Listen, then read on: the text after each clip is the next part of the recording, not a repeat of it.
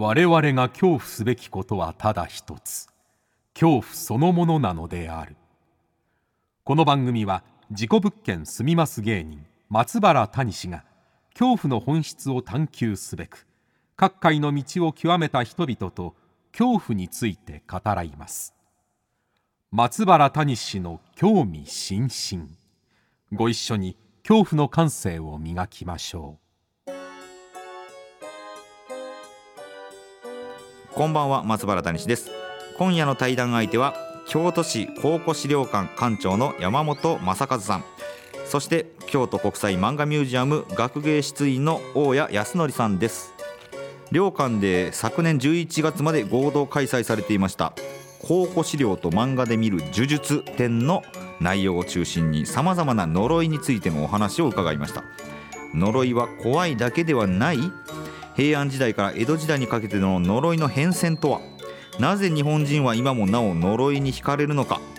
地中から出土したおよそ200点の資料を通じて奥深い呪いの世界に迫っていきます。えーまあ、特にですね面白かったのはやはりこの牧書人面土器の話ですね。はいこちらの話。これは本当にこの展示でもすごい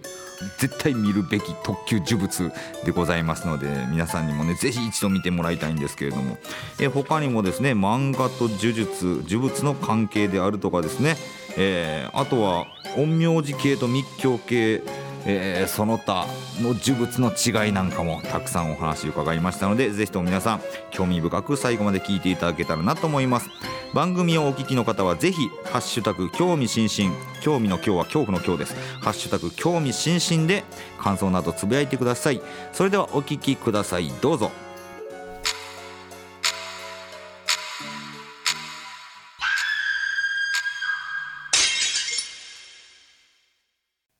さあ本日は京都市考古資料館館長山本正和さんそして京都国際漫画ミュージアム大谷康則さんにお越しいただきました。よろしくお願いします。よろしくお願いします。よろしくお願いいたします。まずはじゃあ山本さんからちょっと自己紹介していただいてもいいでしょうか。はい、はい、えー、改めましてあのご紹介いただきました京都市考古資料館館長の山本正和です。はい、はい、あの今日はいろいろなお話ができたらなというふうに思っております。めちゃくちゃ楽しみにしてます、はい。あのこの番組田辺誠也さんをあの作家の田辺誠也さんから、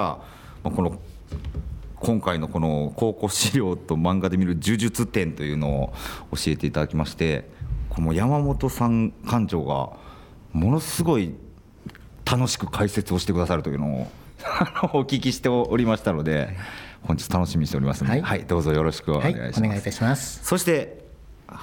はい、はい、えー、京都国際漫画ミュージアムで学芸出員をしてます、はい、えー、大谷康則です。今日よろしくお願いします。よろしくお願いします。大家さんはあの妖怪にもお詳しい あのまあ妖怪が子どもの頃から大好きで。はい、で今のこの京都国際漫画ミュージアムの館長が荒俣宏さんなんですけども、あのまあやっぱり妖怪お詳しいということもありまして、はい、実はあの2人でですねあの漫画ミュージアムでは妖怪に関係のあるイベントであったりだとか、はい、あの展示を開いたりとかあのそういったことではあのいろいろとさせていただいております。荒俣さんと大家さんで本も出されてましたよね。そうですね。はい、あの日本中のまああちこちにまあいたとされる妖怪のまあ記録をですね、はい、あのまあ紹介するようなそんな本も出させていただいています。うんうん、はい。はい。じゃあちょっとまた妖怪の話も聞あの聞かせていただきたり、はい、またちょっと漫画とホラー、えー、この呪術に関するお話もそうですね。はい聞かせていただこうと思いますので、どうぞよろしくお願いします。ということで、えー、今回はですねこの考古資料と漫画で見る呪術、えー、魔界都市京都展というのがこれいつまで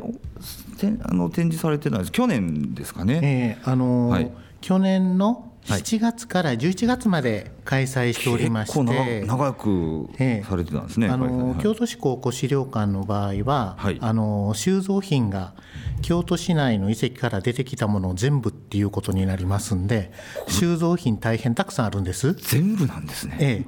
え、ですからあの実は他の博物館とかの展示でしたら、あの借用品がね、あって展示期間がどうしても限られるんですけれども、当館の場合はあの基本的に収蔵品で展示企画を作れますので、はいはいはい、あの長期間の展示ででも大丈夫。いやこれがすごいですよね。はい、このだこの考古資料館とあのまさにこの今撮影している場所というのが正式には何という建物になるんでしたでしょうあのこの建物、今、京都市考古資料館として活用しておりますけれども、もともとは西陣織物館と申しまして、はい、大正祭に出来上がった、はい、えー、西陣織のあの歴史とかあの新製品を紹介するための施設、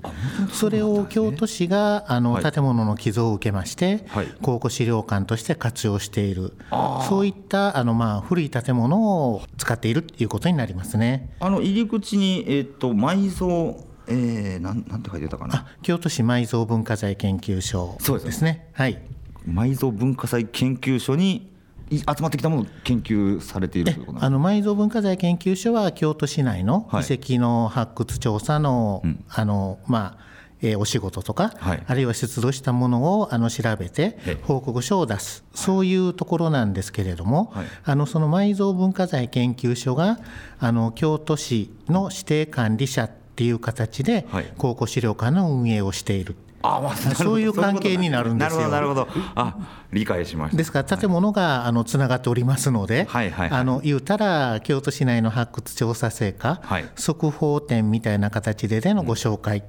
そういうものも特別展とは別に活動しているところです。はい、なんかもう本当にその京都中のもう発掘されたものが全部ここに集まってでいっぱい研究もされて発表もされてっていう。そうなんです。すごい場所ですね、はい、その中からまあ今回は、はい、あの呪術をテーマにっていうことで特別展を、はい、あの京都国際漫画ミュージアムさんと合同で開催させていただくいうことになった次第です、はい、これがまた面白いですよね。この京都漫画ミュージアムさんと合同っていうのがこれまたどういう経緯で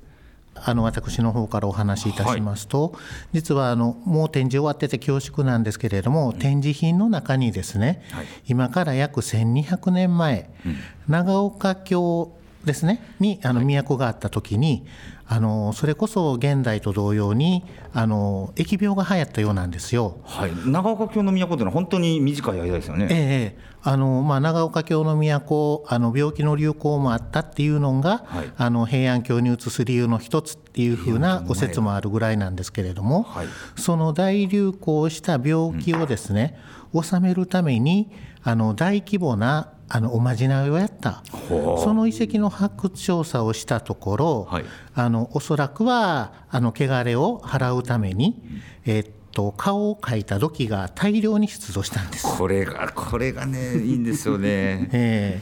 ー、でその大量に出土した顔を描いた土器、はい、えー、約あの600点近く出たんですけれども、はい、あのそれがですね一点一点、うん、あのラジオですからお伝えできなくて残念なんですが そうです、ね、あのすごい個性的な顔が書かれておりまして、この厄払いで使われた、うん、あの土器に書いてある顔顔の表現です、はい、日本でひょっとしたらおそらく最古の似顔絵が大量に出土したというふうなことでまずはこの1200年前の顔の表現を漫画ミュージアムさん的にね あのご検討していただいて企画しませんかっていうことでお話がまず最初に立ち上がったわけなんです。この土器の名前というか名称は何とおっしゃるんですか、はい、あの牧書人面土器。あるいは人面牧書土器、はいはい、あのどっちでもいいんですけれども、この牧書人面土器がね本当にあの疫病神描いたような、怖い怖いいかつい顔を描いてるやつから、あのまあ、大家さんに解説いただけたらと思うんですけれども今でいう下手馬っぽい顔とかですねですよね。あのすごいいろいろあるんですよ。これ本当見ていただきたいんですけれども、どうぞそこのところ大家さん。じゃあ大家さんお願いします、はい、牧書人面土器最初にまあお伺いしてで人面土器を拝見したときに、はい、見てこうプッと笑ってしまいそうな そんな顔が描かれていたんですけども、はいはい、で私があの、まあ、京都国際漫画ミュージアムでは、まあ、画というよりかはむしろ、まあ、アニメの研究者でありましてで、あのキャラクターデザインっていうふうなものの、まあ、どうやって人を引きつけるのかどうかっていうふうなのでは、うん、まあ、たくさんのあの作家さんの絵をまあ分析してはいるわけなんですけども、はい、古代のその、ね、何百年も前の方の あの顔の絵っていうふうなのを分析するのは初めてでしたので、ね、何年前ですか？長岡京。約1200年前の。年前の。顔を分析するっていうふうなのでは、すごくこれは面白いなと思いまして。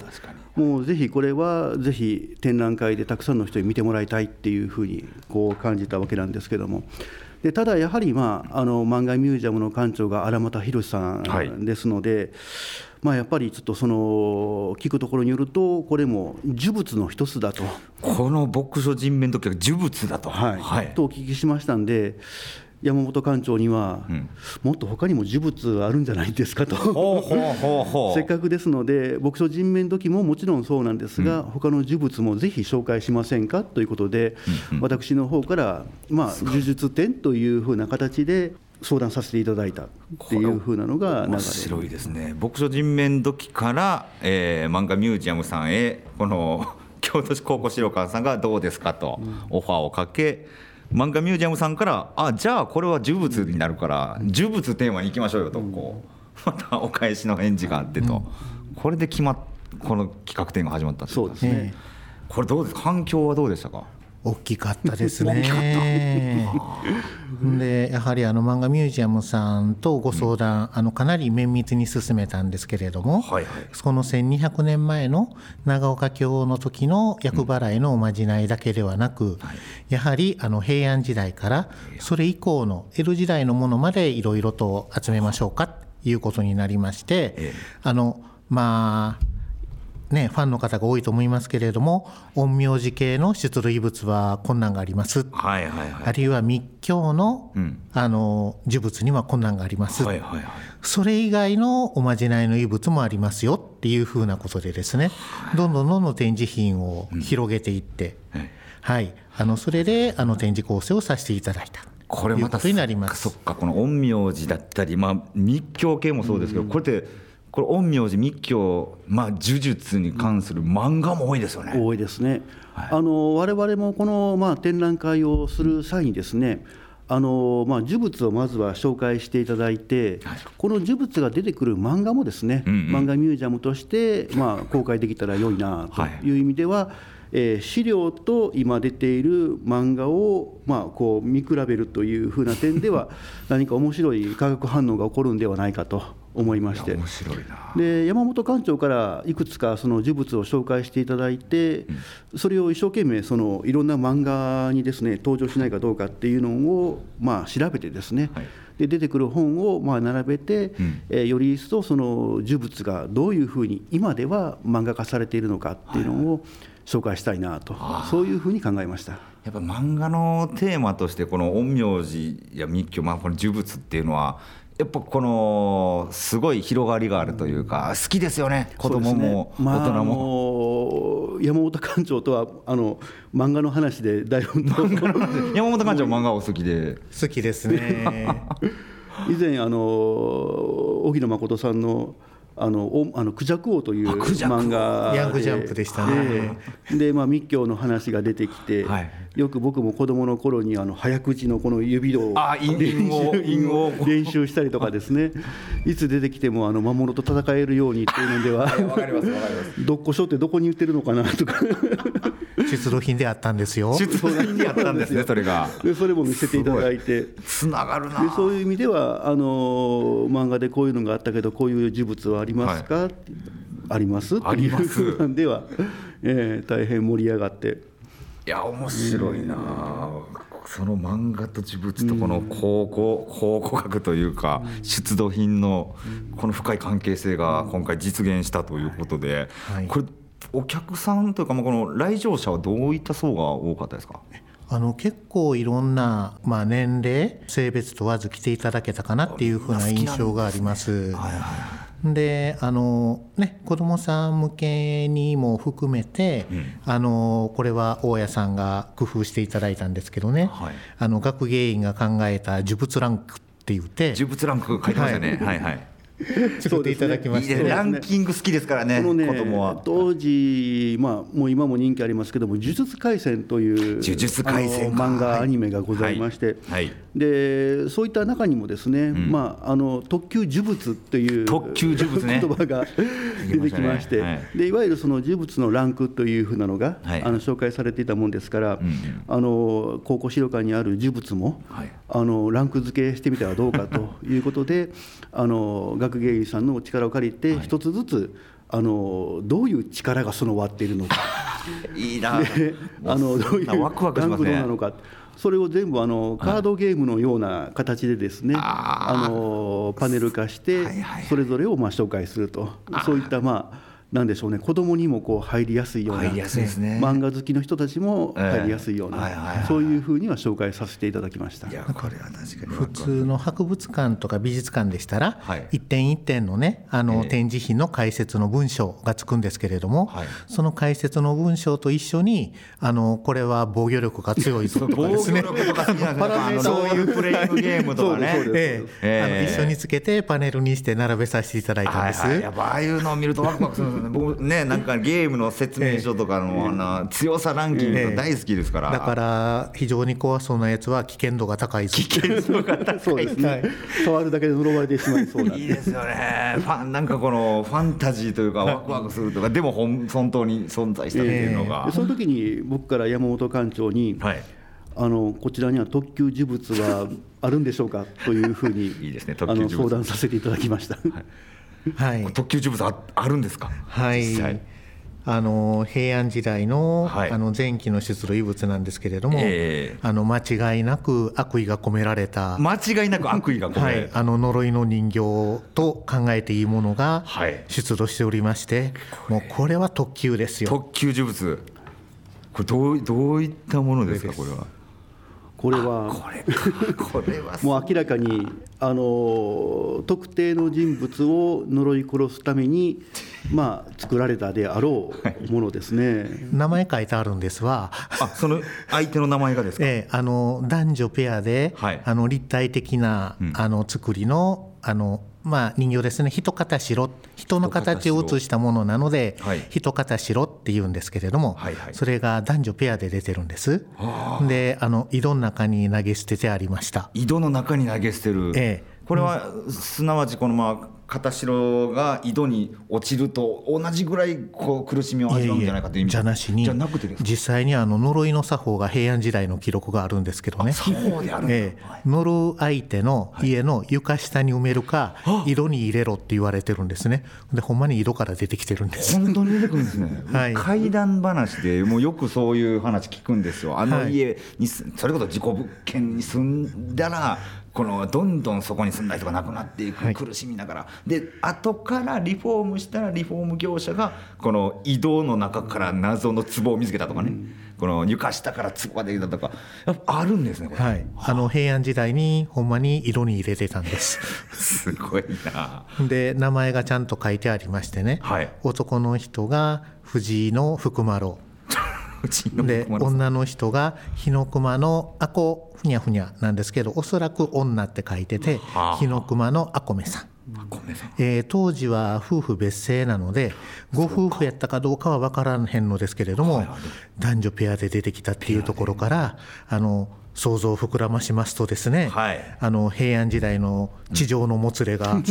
たのではなかろうかと。あるんです、ね、もうそれを如実に反映する出土遺物やったんではないかなということで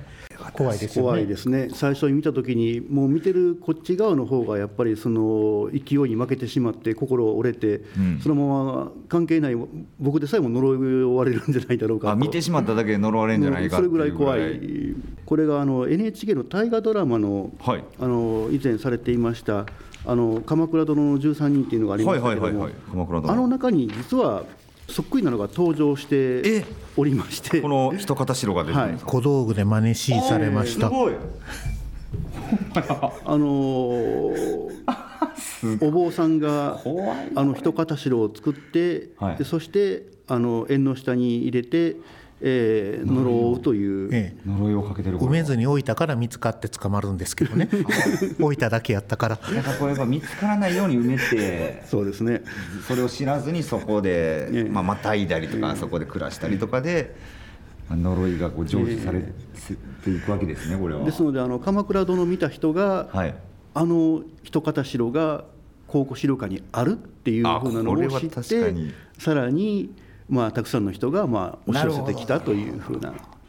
あ、呪術廻戦のファンも来るし 鎌倉大河のファンも来るし、はい、みんな呪術呪物好きですね。え。ー、ねこの呪物が、はい、あの日本にここしかないっていう。こんだけ強烈なやつはね、はい、すごいな。それがやっぱり大きいですよね。この呪物をもまあ言ったら研究所とはいえ保管しておくことの恐れはないんですか？常設展示で並べてます。常設で並べてるんですはい。じゃ今でも見れるんです、ね、あの開館の時に来ていただいたらただね人気が出てねお貸し出しの機会が多いのであの来ていただいても貸し出し中の時がありますのでそれはご容赦ください。売れっ子芸能人みたいになっちゃってる。んですね、はい、もうスケジュール取れないみたいな。本当に。あのもうすでに来年の夏のオファーは来てます。あもうオファー来てるんです来てますこれ、人気が出てしまうとこれ呪いがまたなんかいいふうにプラスになっちゃったりとかしないんですかねうんまあねこういうふうなものは受け止める方の取りようっていう部分もあるんですけれどもね。はいはい。はい、あのまあまああの展示させていただいてて私たちは一つはやはり過去の人が、はい、あのいろいろな思いを込めて作ったものですよっていう歴史の一つの、まあ、承認証拠として展示させていただいているっていうことで、これで呪いを拡散しようってしてるわけではないですよね、あの意図はないんですけれども こんなこともありましたっていういろんな事実の一つとして、あのご紹介させていただいている。で今回、まあ、あの展示企画にあの戻ってちょっとご説明改めていたしますと、はい、事実をテーマにしてるんですが、ええ、あの出土品をあの集めていきましたところ、はい、あの実際におまじないですよね。事実に関わるものっていうのは、確かに遡れば縄文時代からいっぱいあるわけなんですけれども、はい、大きな意味ででは超自然的な力に願いを込めることによって、はい、自分の思いを叶えたいっていうのがあの事実であろうっていうふうな位置づけで今回展示したとい。うことになるんですけれども、はい、出土品をいろいろと集めてみましたところ、はい、今お話ご説明いたしましたあの呪いの一方城的なですね、はい、本当に悪意のこもっているものっていうのは案外少ない。少ないむしろあの幸せになりますようにとかですね。あるいは悪いものから身を守りたいです、うん、そういうふうな願いを込めたものの方がよっぽどたくさん出土しておりまして、はいはいはい、展示にあたりましてもそういったものがたくさんありますっていうことでご紹介させていただいた。なるほど。その何ですかマイナスなネガティブな念を込めるという逆のプラスの念というのもいわゆるこっちのも重物といえば重物重物なんですよ。それ面白いです、ね、ですからそもそもであの1200年前の牧書人面時、はい、あのこれもあの当時はすごい病気が流行りましてね、はいはい、今みたいにワクチンとかもないわけですから、はい、いっぱい人が亡くならはったわけですよね。その長岡京で、えーはい、そういった中であのまあ言ったらなんとかこの病気の流行を収めたい。で自分の命を守りたい、はいはい、そういう願いを込めてあの行われたおまじないの遺物そういうものが実はあの発掘調査で見つかるものの中では結構な量を占めている。そういうこともきちんとお伝えしたいなっていう企画の展示で行いました。確かにねこの不幸な不幸だったり呪いだったりとかセンセーショナルなものをちょっと人は注目しがちですけれども、うん、それはそういう意味だけじゃないっていうそうですね、はいはい、あのどちらかといったら漫画で描かれる呪術っていうのは、ええ、あの非常に攻撃的なものが多いわけじゃないですか。そうですね、はい、で相手を倒すぞっていうふうな形で描かれてるんですけれども、はい。はい、むしろ出土品に見られるあの呪物っていうのは身を守る、うん、そっちのあのものの方がやはり多いのではないかな。なるほどあのそういうふうなことが出土品を集めて分かってきたところかなというふうに思います。そうかそうかだからまあ現代でいうところのまああのアマビエみたいなものであったりとか、はいはい、まあそれを昔の人はこの土器にこ願いを込めたりとか。はいその埋め埋めたりなんかね、まあ、祀ることで防ごうとしていたっていう記録が残っていたっていうこと、はいえー、悪いことから身を守る、うん、幸せを願うっていうことにあの実はあの密教のお坊さんとか陰陽師も当然力を貸していたということになるわけです。はあ、はあはは。あ、なるほどな。悪いことばっかりじゃないんだぞと、うん、はいはいはいはいはいはい。このまあ陰陽師系密教系とか、まあ、いろんなねそれ以外のいろいろ出土品あると思うんですけれども明確な違いって何かあったりするんですか？まあ、密教系のものって言いますのは、はい、今でもあの、まあ、お坊さん各宗派で伝えられてるものが多いっていうことがありまして、はい、あの実は日本のやっぱりそういうふうな歴史を紐解きますと、うん、あのそういう宗教の中心にはやはり仏教がありました。はい。でその中ででもあの密教系ですね。天台宗とそれから真言宗の,、あの密教っていうのが中核になっているんですけれどもそういうあのお坊さん方がいろいろと活躍されてでその儀式とか道具っていうのは結構現代にも伝わっている部分があるかな。であの地鎮の遺物でですね、はい、例えばあの林法っていうのがあるんですけれども、はい、これは発掘調査では平安時代のものから昭和時代になってもですね、うん、地鎮にあの林法を使ってるんですね。あ今でも、ええ、今でも、ね、あの昭和でも林法を埋めてました。はあ、はい、あのそういう出土品もありまして物の形は変わってるんですけれどもそういう儀式はずっとつながっているそれってまあねどのぐらい前から始まってるのかあれですけど、まあ、1000年ぐらいはもうあの十分つながってるんですよ。で一方で陰陽師陰陽道につきましては、うん、あのもちろん中国のあの思想の中が入ってくる中で、はい、あの日本なりにアレンジされていくんですけれども、うん、言うたらまあ、平安時代とかは陰陽師のイメージがすごく強いんですが、はい、その後陰陽師の関係でどういうふうな発達してたのかっていうのは後が追えないものが多いですしあそうか。歴史から一度消えるという消えていくというか衰退していく感じですね。で出土品ででは陰陽師が使ったやろうなって考えられるような、はい、あのそれこそ絵か文字か分からへん記号とかがいっぱい羅列した木簡が出てくるんですけれども、今では何のためのおまじないやったのか分からなくなってる、ね、そういうものが実際は出土品で出ておりまして、はい、かつてはそれがちゃんと意味があったんでしょうけれども、はい、その意味合いが残念ながらも今は分かる人には分かるかもしれませんが、はい、紐解くことがもう意味付けが説明ができなくなっている。そういう状況でではありますね。なるほどはい。この陰陽師密教となんかそれ以外の呪物っていうのはこれはどういったものになるんですか？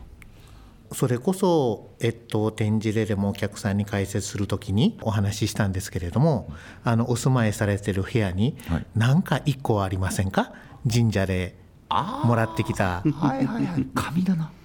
ももちろんですし、はい、お守り持ってはりませんか？あお守り。あるいはあの神社でお人形さんとかもらってそれ部屋に飾ったりしてないでしょうか、はい、ね、はいはいはい、そういうふうなものが身の回りに今でも残ってるわけでして。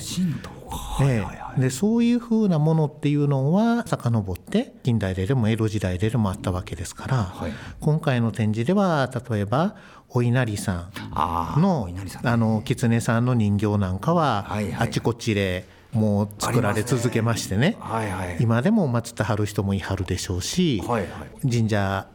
お稲荷さんにかかわらずお参りしたら、あのそういう土人形を購入されて部屋に飾ったりしはる、はい、そういうふうななんていうのは体系づけられたものではないですけれども、えー、やっぱりあの身近なおまじない、はいはいはい、でそれこそおまじないグッズとか、はい、あのどの宗派か分からへんようなものも、うん、今多分ねインターネットで購入されたりしてる方もおられるかもしれませんし。インターネットで買えるわけですもんね、え。ー、だからそういうふうななんかはもう体系的ではないけれども、うん、そういった呪物っていうのがたくさんありますよねっていうことで。そうか願いを込めたものはまあね呪物にと読んでもいいわけ。広い意味でればそうですね。そうかまじないとも読みますもんね、ええ、ですから今ではあの廃れてしまいましたけれども、うん、あのお稲荷さんの門前で売られてた伏見人形今回展示で陳列したんですけれども、はい、もちろん可愛らしいっていうフィギュア的な意味合いがある部分もあるんですが、的な意味合いもあるわけ土人形ですからね、はいはい、ただ一方で、えっと、例えばあの犬のお人形さんは、はい、あの子孫繁栄とかですね。あるいは、えっと、桃を持ったお猿さんがいるいるんですけれども、これ孫悟空のお話にちなんだものなので不老長寿の意味合いがあったりとか。猿さんもええ、それぞれ動物によって意味合いが変わってくるわけですね。そうなんですよ、はいはい、その一方で訳が分かんなくなってるんですけれども、うん、コムソーって昔時代劇にいたんですけど。コムソーは僕はあのコムソーアイドルっていうキャラクターの コントというか、ライブをやってたりもするんでね。あのその虚無僧なんですけれども、はい、伏見人形のあのコムソーの土人形ってあるんですよ。コムソーの土人形があるんですか？はい。ほんでね窯元では、はい虚無僧の土人形は船酔いに効くっていうことになってるんですよ。え虚無僧と船なんか関係あるんですか、うん、落語で、はい、あの三十石夢の通い路って上方落語があるんですけれども、はい、その中で大阪に下る三十石船に乗ってる人がね、はい、伏見人形の効き目で問答するんですけれども、コムソ言うたら船酔いじゃーっていうセリフがちゃんとあるんですよ。コムソ言うたら船酔いじゃ、うん、ほんでちゃんとね落語のネタにもなってるんですけど、はい、今なんで船酔いに聞くか分からんようになってるあそれが分からない。そういうオチなんです。コムソ言うたら船酔いじゃという言葉はあるけどその意味は誰も知らない、うん、もう分からなくなりました。ところがですね面白いのが伏見で作ってて、はい、大阪の中之島の蔵屋敷の発掘調査で、はい、ほんまに伏見人形のコムソが出土するんですよ。えー中之島で、ええ、だから多分船に弱いお侍がね、はい、あの小無双を買って船乗って中之島着いてもういらへん言うてほかしたんでしょうね、ああ そうか。当時は中之島は島なわけやから。だからちゃんとそのほかした人にとっては効き目があったんでしょうね。はあ。だから。としての効果をねやっぱり信じてたってことですよね、えー、だからそういうものもあの解説しながら展示させていただいたんです。ね、理由がわからないっていう解説をするっていうはい、いいですよね、えー、身近なやっぱりおまじない。そういうふうなのも今回の展示では広い意味ででの呪術。いやということで展示させていただいたんです。いやちょっと思ってた呪術呪物とはまた違う広がりが発見だなと思うんですけれども大家さんはこの漫画の中で登場する、はい、まあ、呪術だったり呪物、はい、いろいろたくさんあると思うんですけれども、今山本さんがおっしゃられたようなイメージとはやっぱ漫画ってもっと極端にそうですね。どちらかといったら、もう皆さんご覧になったことのある漫画アニメの場合はやっぱり今山本館長がおっしゃった通りまあ魔のものを払うっていうふうなのでは、はいはいはいこうすごく神通力めいたものを使ってですね、まあ、倒す。そういった時に、まあ、あのいろんな小道具を使ってというふうなことはあったりしますが、あの今回、まあ、出土品のものが、まあ、漫画に出てこないかなっていうふうなのでは、はい、相当の数のあの漫画をチェックしたわけなんですが。まあ、あの現場でもはっきり申し上げたこともあるんですが、はい、ほとんどその出土品が漫画に出てくることはなかった。ですね。なかったのか。で漫画の中で出てくる、まあ、呪物が、まあ、紙ですね。ペーパーのものが多くてですね、はい、で山本館長にお伺いした時にその当時は紙のものあったんですか？と聞くと、うんうん、まああったんではないだろうかと、はいはい、紙のその呪呪物ってどういいわゆるその一片白をこう切って何かするものとかですね。でところがお伺いするとところがお伺いするとまあ、もう1,000年以上の前のものだと紙のものはもう残ってはいないと。形に残らないってことか、えー、でところがあの今回展示で行われたものが、まあ、木製品、はい、そうか。でこれですと残っておるという意味では、うん、木というメディア土器というメディアというふうなものが、うんうん、まあ、1000年経っても今なおも残っておるという意味で、それはそれですごいことだなと改めてこう考えさせられるわけですね。はいはいはいはいはいちゃんとある残ってるわけですよね。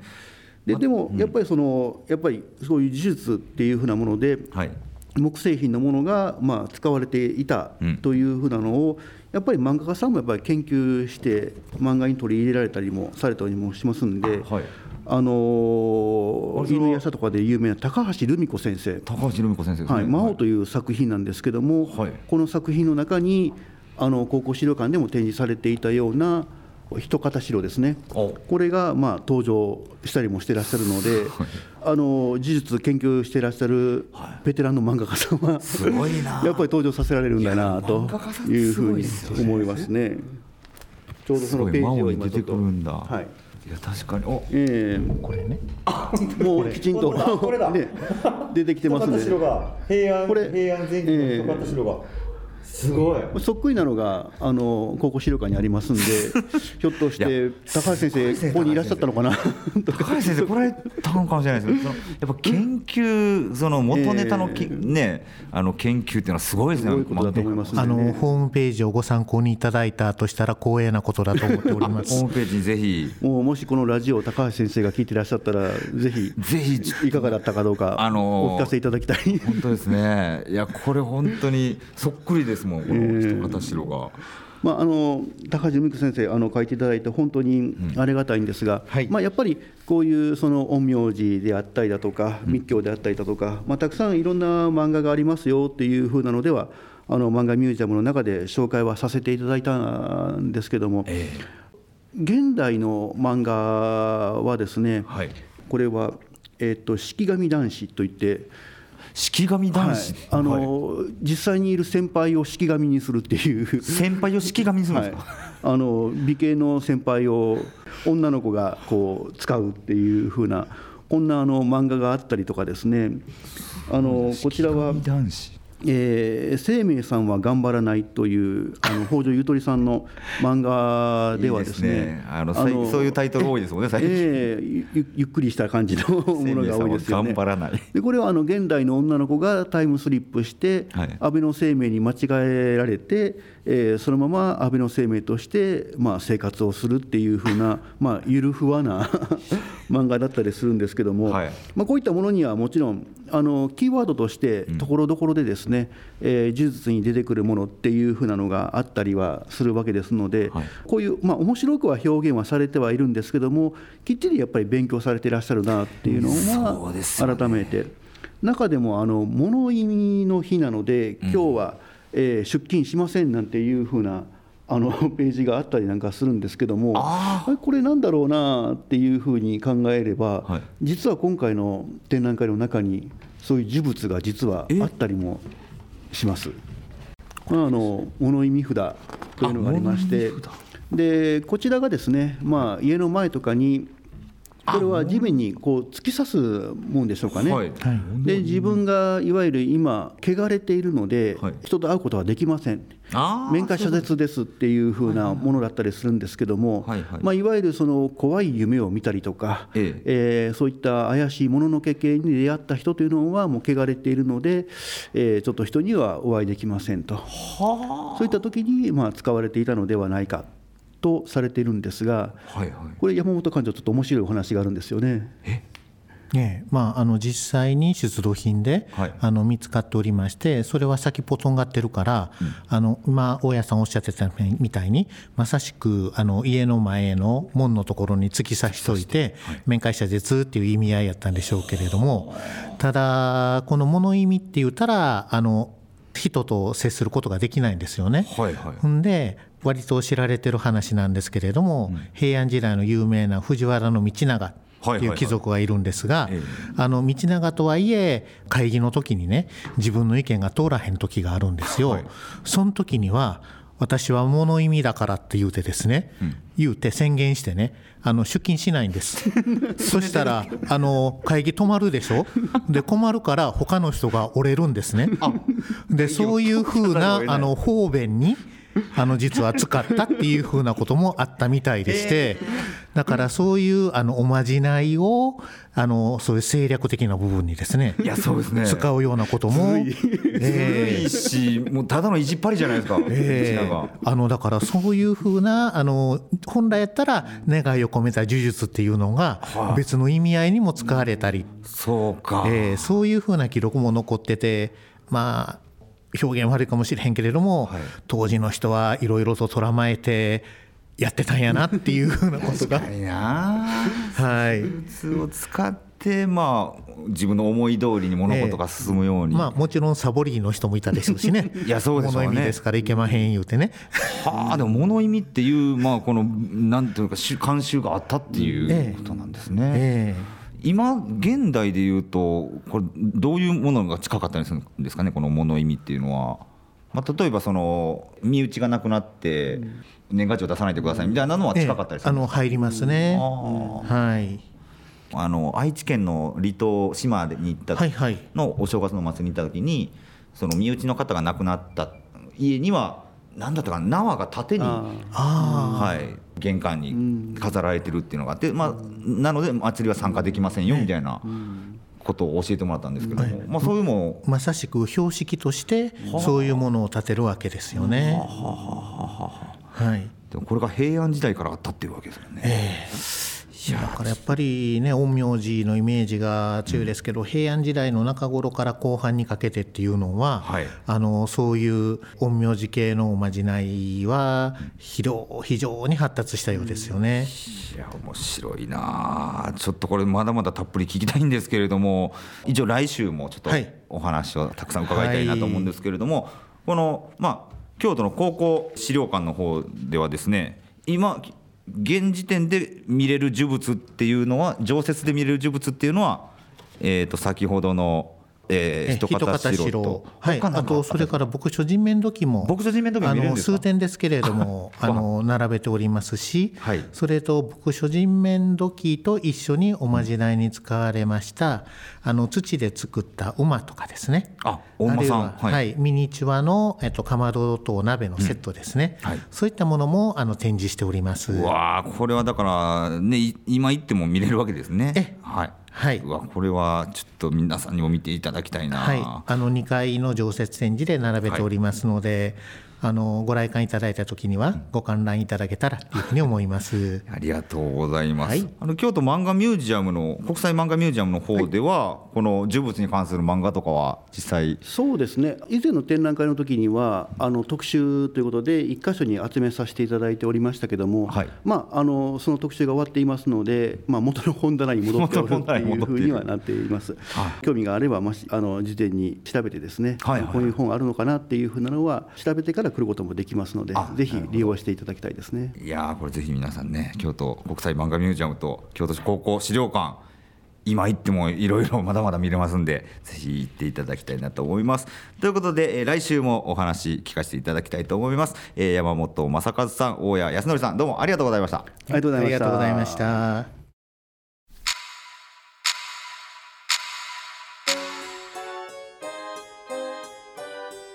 いかがでしたでしょうか、えー、もう本当に止まらなかったですね。はい。もう山本さんと大家さんのお話もうあっという間に時間が過ぎていきましたけれども来週もたくさん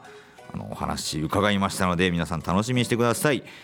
ということで松原谷氏の興味津々今宵はここまでです。皆様どうかお元気でさようなら。コムソ言うたら船酔いじゃ。知らんけど。